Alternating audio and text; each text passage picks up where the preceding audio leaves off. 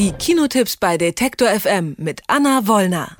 Wir sagen Ihnen wie jede Woche, wo es sich lohnt, ins Kino zu gehen und wo nicht. Gerade in einem verregneten Sommer wie diesem kann ein guter Kinofilm ja wirklich überlebensnotwendig sein.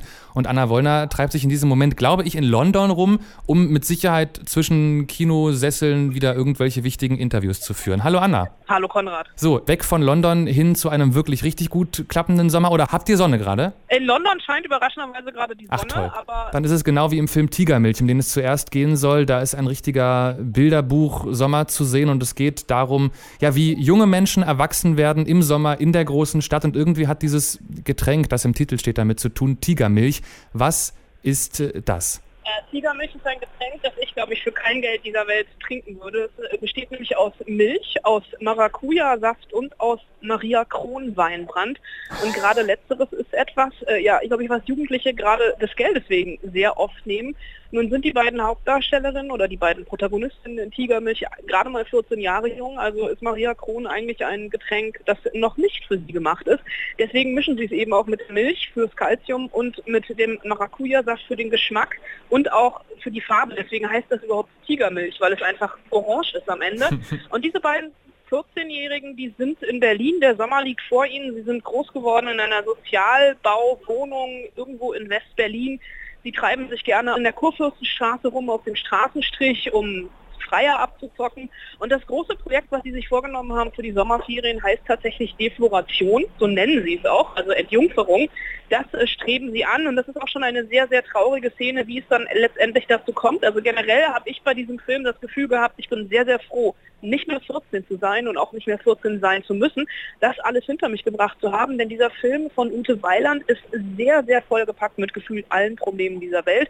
Es geht natürlich um das Problem der Entjungferung, es geht um das Problem Alkohol bei Jugendlichen, es geht dann auch noch um Ehrenmord und Abschiebung, denn Jamila, eine der beiden 14-Jährigen, kommt aus dem Irak und hat den Einbürgerungstest mit ihrer Mutter noch nicht gemacht. Ihr Vater und ihr Bruder sind im Krieg im Irak ums Leben gekommen und nun droht also der Rest der Familie wieder abgeschoben zu werden und du merkst, es Mhm. sind wirklich sehr, sehr viele Teenager-Probleme, aber trotzdem hat dieser Film gerade durch die Coolheit und Toughness der beiden 14-Jährigen etwas unglaublich Energetisches. Er ist komplett aus ihrer Perspektive erzählt und nimmt die, nimmt die Probleme auch ernst. Also es ist tatsächlich, ähm, obwohl es so voll ist, ähm, trotzdem ein Film, der unglaublich voranprescht, unglaublich getrieben ist und auch noch mit so einem Top-Soundtrack äh, für den eigentlich den perfekten Sommer ähm, unterlegt ist. Und es ist für mich so ein bisschen die weibliche Variante von Chick, den wir ja letztes Jahr um diese Zeit hatten. Und du sagst, es gibt da sehr, sehr, sehr, sehr, sehr viele Teenager-Probleme in diesem Film. Ich habe jetzt trotzdem, zumindest bei den wenigen Bildern, die ich mir im Trailer angucken konnte, gedacht, ach Mann,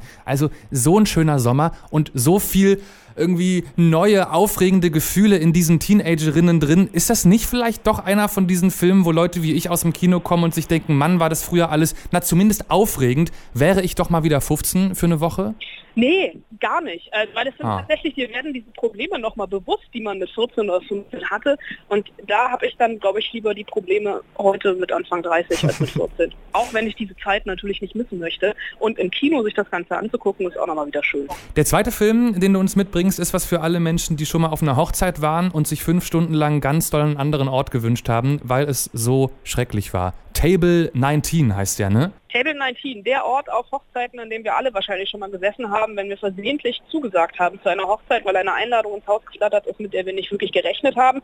Wobei die Hauptfigur hier, Eloise, tatsächlich äh, mit der Einladung gerechnet hat. Sie hat sie auch eigentlich schon am Anfang des Films versucht zu verbrennen, weil sie nicht hingehen wollte, denn ursprünglich saß sie mal an Tisch Nummer 1, also am Tisch der Braut, denn sie ist die, Bru sie ist die Ex-Freundin des Trauzeugen und eigentlich auch Brautjungfer gewesen, erste Brautjungfer, die dieses ganze Fest organisiert hat.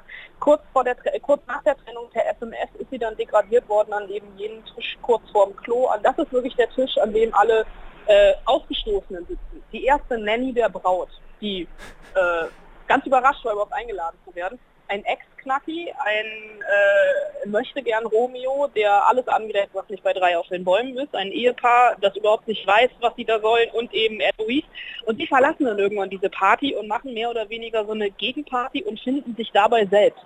Und es ist einfach so ein romantischer Komödienansatz, der sich eben um den schönsten Tag der Braut dreht, aus einer etwas anderen Perspektive, nämlich aus, aus der Perspektive der Loser. Und ähm, das ist irgendwie so ein, so ein sehr, sehr charmanter Ansatz, es ist ein charmantes Ensemble. Steven Merchant spielt mit, Anna Kendrick spielt mit, Lisa Kudrow spielt mit. Ja, und äh, dieses Ensemble navigiert sich durch diesen Film, der sich in seiner Gänze mit all seinen Höhen und Tiefen auch anfühlt wie eine Hochzeit. Es ist mal lustig, es ist mal traurig, es zieht sich mal wie Kaugummi, aber alles in allem wäre es doch schade gewesen, man hätte dieses Fest oder diesen Film verpasst.